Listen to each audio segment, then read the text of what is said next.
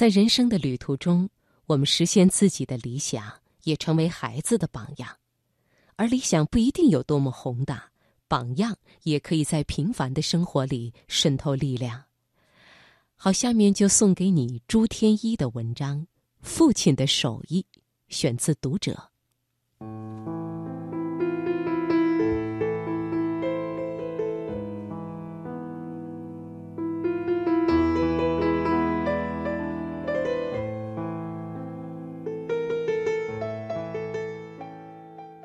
从小到大，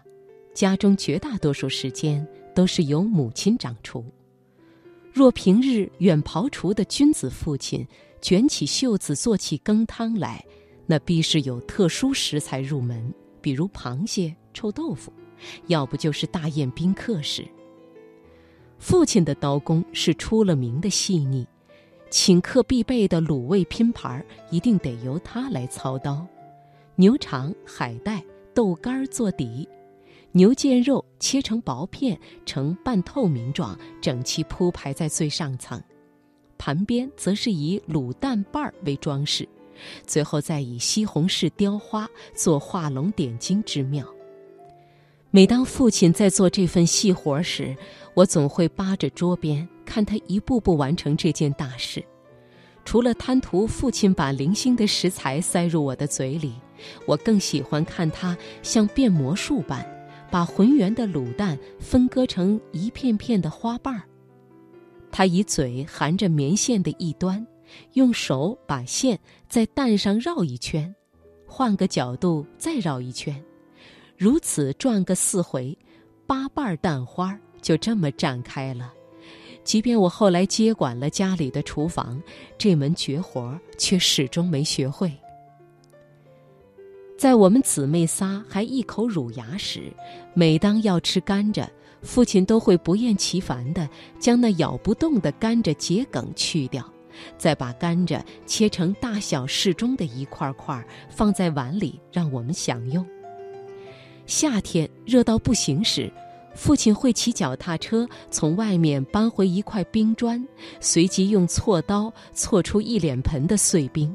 里面添加了些什么料，已经不记得，但那冰凉的好滋味却让我至今都无法忘怀。吃凉面时，父亲会先把煮熟的肉块切细，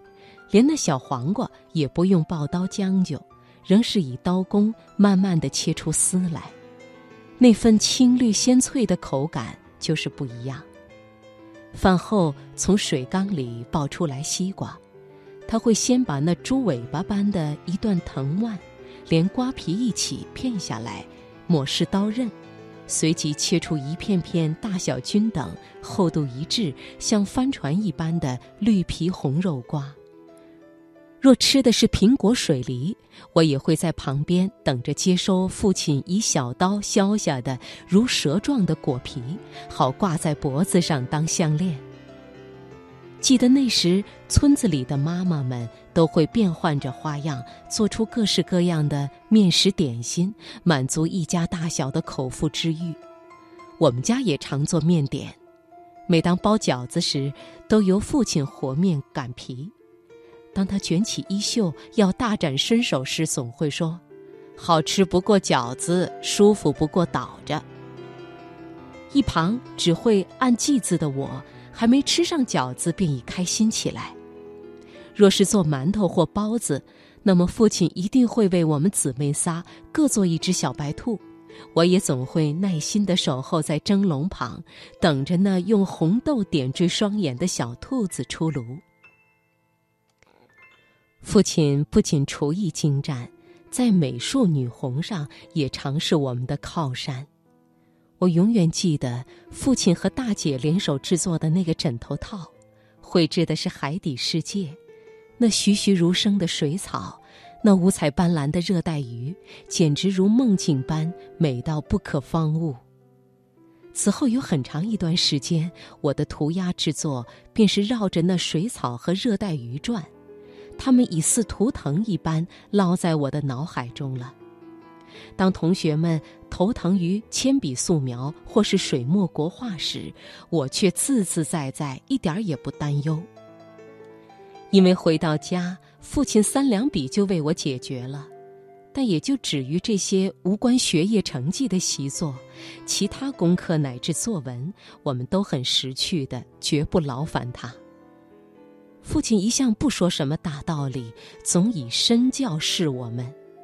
虽则我是到了一个年纪才享受到写作以及慢工出细活的意趣，但他常年浮在岸上写作的身影，以及那陪伴我成长的细腻手艺，早已潜移默化，成为我生命的底蕴了。